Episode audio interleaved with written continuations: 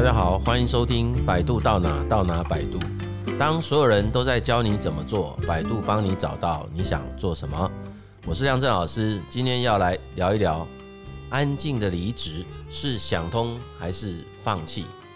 ？OK，这个题目是最近在网络上几乎每天都会出现的一个话题，对不对？这个议题据说是从美国有一位布洛克吧，或者是网红，他在 Twitter 上去推了这个字啊，叫做 “quiet quitting” 这样子的一个短文，然后呃蛮奇怪，就瞬间点燃了这个熊熊大火哈，这个安静的离职啊，或者是有很多人用不同的讲法了哈，这样子的一个浪潮也从欧美哈也开始席卷到我们。这个亚洲啦，哈，那当然就是包括我们台湾这个地方啊，越来越多的媒体啊，基本上啊，就是都在探讨类似这样子的主题。甚至前几天我还看到国外还制作了一集专题报道，讲这个趋势的产生，它的缘由啊，正反的看法啦，甚至有些还要再重新去追溯到那个真正的定义啊，就是这个所谓的 quiet quitting 这件事情。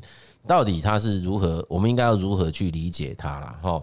就目前大多数的主张啦，哈，它虽然用的这个翻译过来叫“安静离职”，其实它并不是在状态上真正的离开工作哦，不是哦，而是他本身在工作的时候，常讲叫做踩刹车做啦。不是这么样子，以前所鼓励啊，说你要非常积极啊，进取啊，然后要想办法可以把自己的目标提高啊，而且要不断提高，然后持续的去创造更多的价值，这样子哦，它不是这样子的概念，而是好好的做好自己的分内事，把自己这个职务、这个角色被赋予的权责也好，或职责做到好。就 OK 了，哎，他并没有主动的要再去做一些更好的事情。那以前也许我们称为叫做公民行为哈，或者是啊额外的这些努力哈。那其实在这个所谓的 quiet quitting 的这样子的一个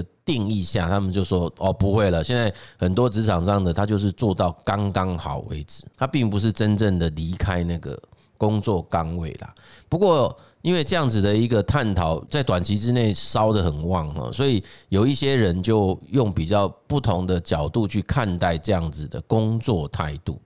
啊，那大概就有一些负面的声音出来了，哎，他们就会认为说这样子的人是不道德的，是不符合职场伦理的，甚至于说哦，这个是一种蛮懒惰的借口之类的。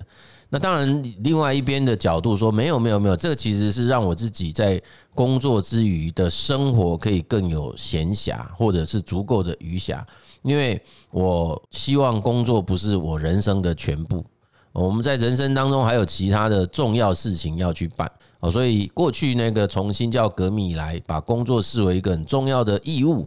这个人生责任的这种观点，可能在现在必须要重新检视，重新去探讨它了哈。那这个东西其实是有正反的讨论呐，哈。那不过目前比较多的主张，应该会是在我们后者这种讲法啊，也就是说，那是重新一种 redefine 那个 job 这件事情的意义，哎，就是重新去定义工作跟人的关系，比较是从这个角度在探究了，它比较。不是真正批评者或批判者的那一种主张。那因此哈，我们接着下来就从几个不同的面向来跟大家来讨论。然后，那当然正式要开始讨论这一题，我们还是要先去表示一下我们自己本身对于这种 “qui quitting” 真正的意涵到底是什么。然后，我刚刚已经稍微提到，就有一些人的讲法，他把它类比成为叫中国式的躺平，让很多的人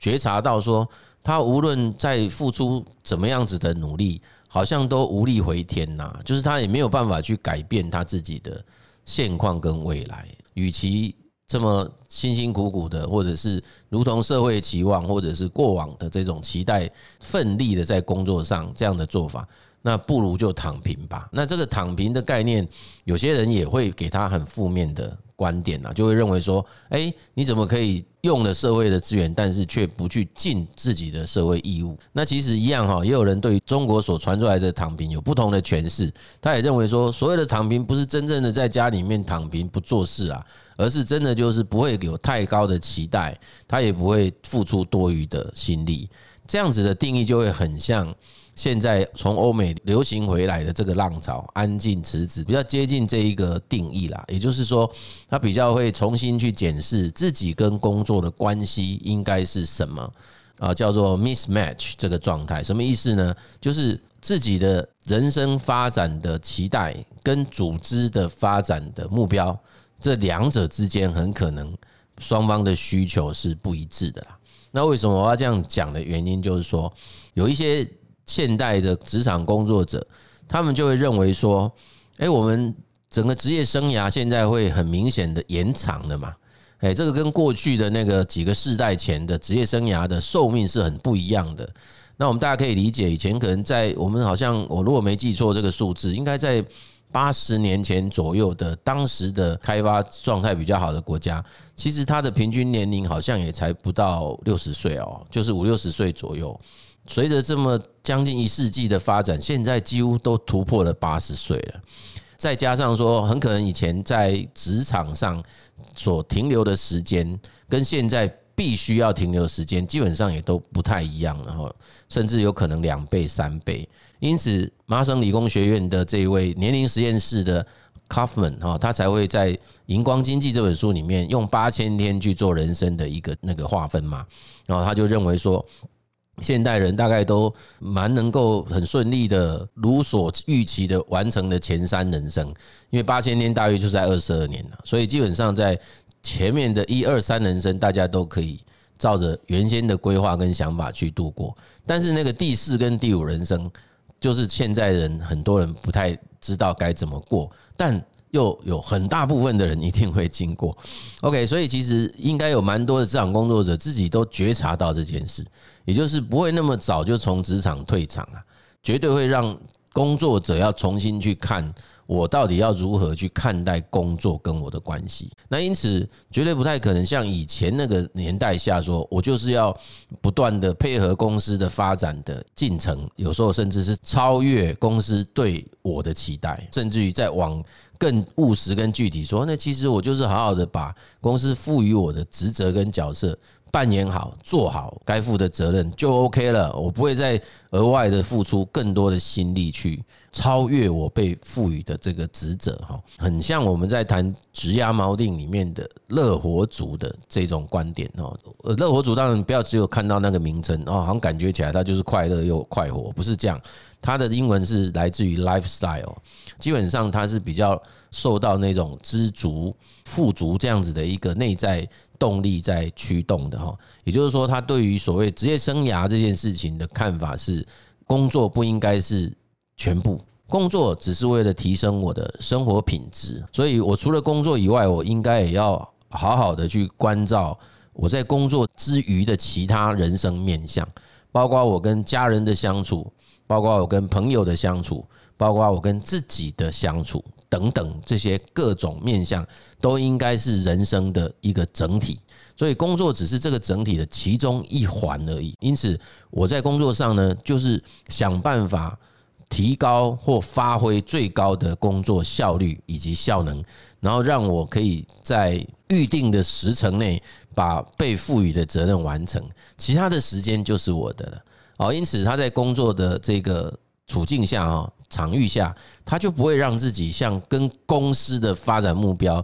来对齐。那什么叫公司的发展目标？因为有很多的公司，基本上它是不是很多了？我相信大部分的公司不太会有公司说，哎，成立的目的就是只要。每个同仁做刚好的事情就好了，只要想办法让我们的公司不要倒掉就可以了。哎，我们只要这样子可以正常的过活就好了。我相信很少是这样啦。即便说有一些幸福企业，他们说哦，我们有其他更崇高的愿景跟想法，但是它仍然是有需要继续生存，甚至是永续发展的这种需求。所以，对于一个公司的经营者或者是公司的负责人来讲，他对于公司的发展。的设定跟他的期待，一定是希望他不断的前进，不断的要提高。可是，在某一些人，他重新去检视自己在职业生涯想要去认同跟实践的内在角色，他就会出现这种落差。这种所谓选择以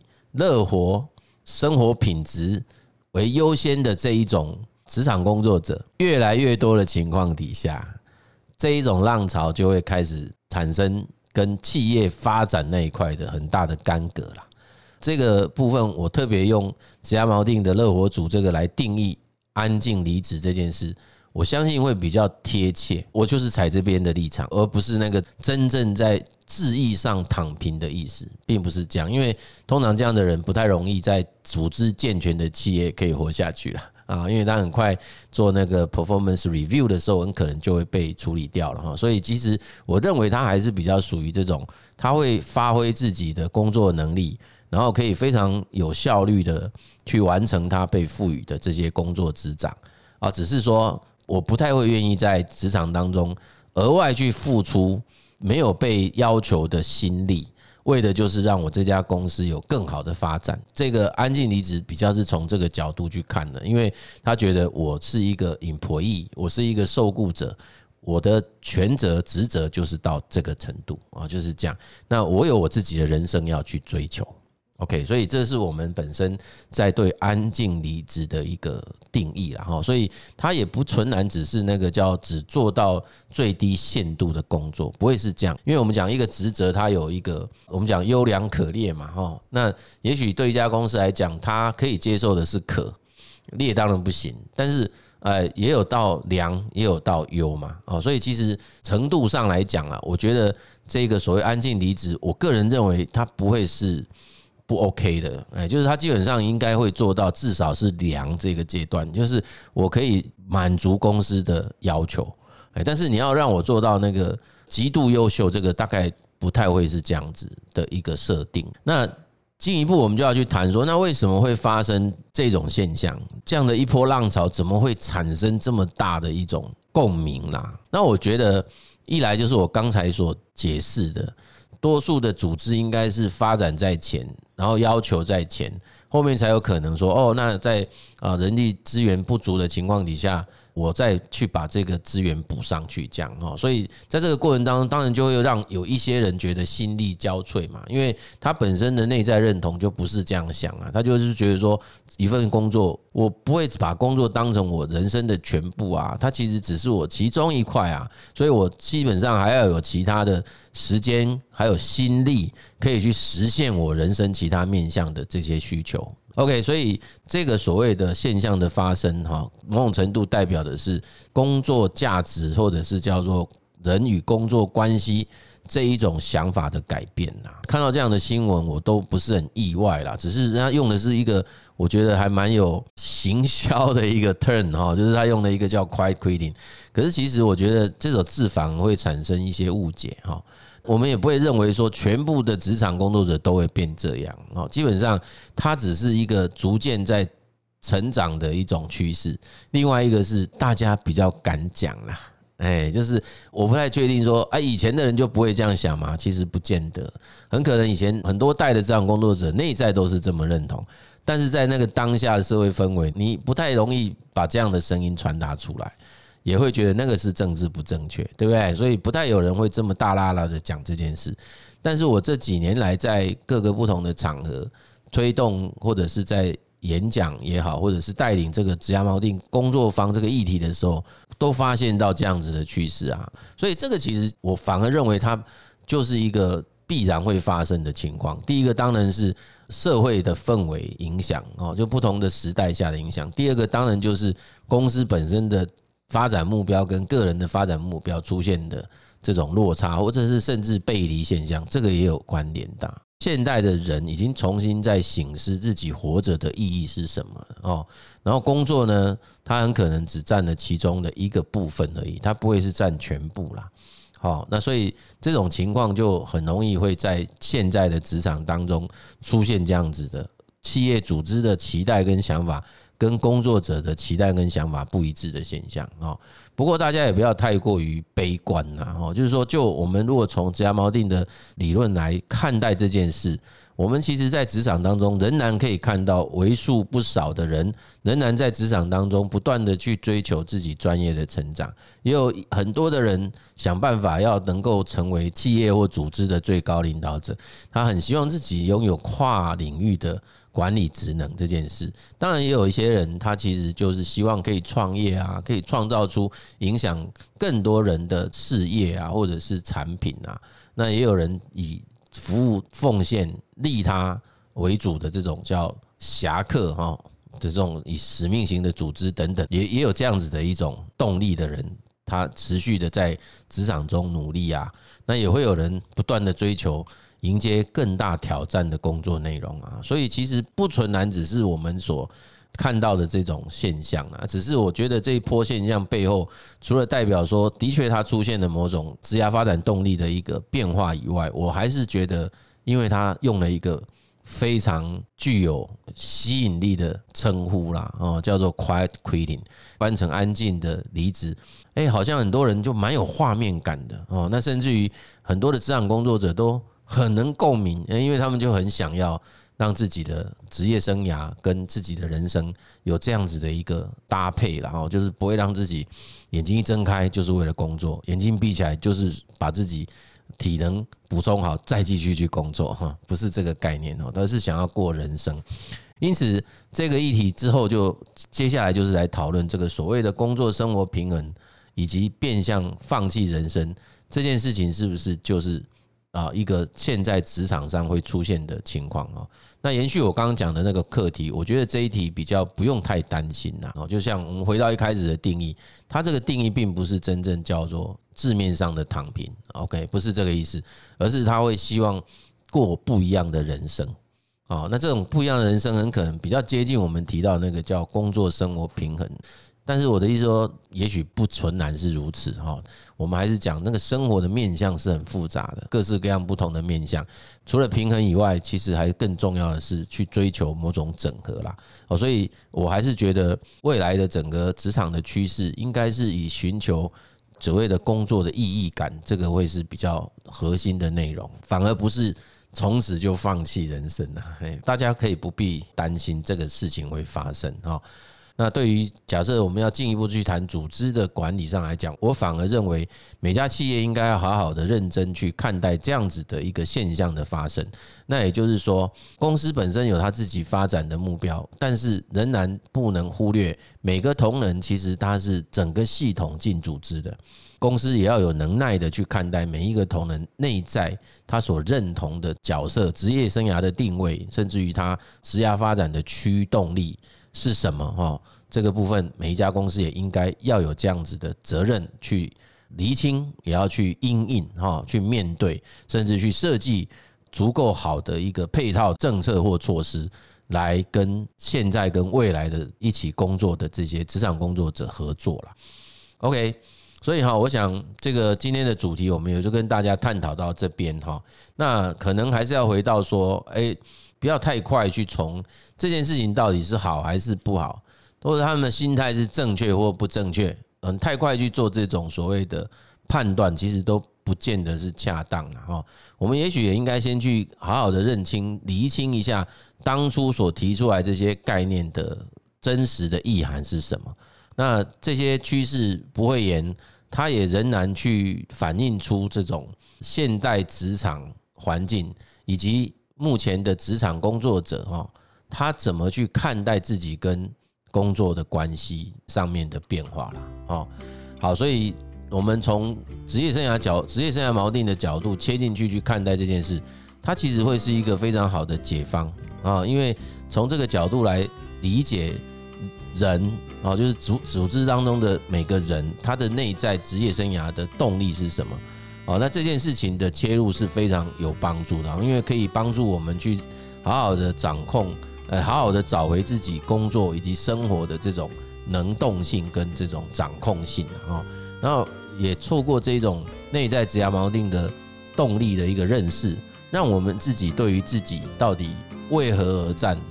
哦，人生应该是要用哪一种角色，在不同的阶段去实现。自己的这个内在角色这件事情都更加的清晰哈，那这样子我们才有机会哈，可以去啊共同跟企业组织啊来共同面对目前这个整个职场发展的这种氛围了哈。好，所以任何有心的企业哈，应该值得好好的来认识 Career Anchor 这套理论内涵。那每个职场工作者也应该要好好的认识。那也许我们之后再特别找一集来好好的跟大家探讨，用什么样的方式来因应啊我们自己的这个内在角色跟企业组织的文化也好，或者是他的期待，就是这个内外在期待的落差，我们应该要怎么去把它啊弥平啊，或者是去因应它？OK，我们这一集的节目就跟大家探讨到这里哈。如果大家喜欢我们的节目呢，欢迎订阅，也欢迎您分享给朋友们。谢谢大家的收听，百度到哪到哪百度，我们下集见。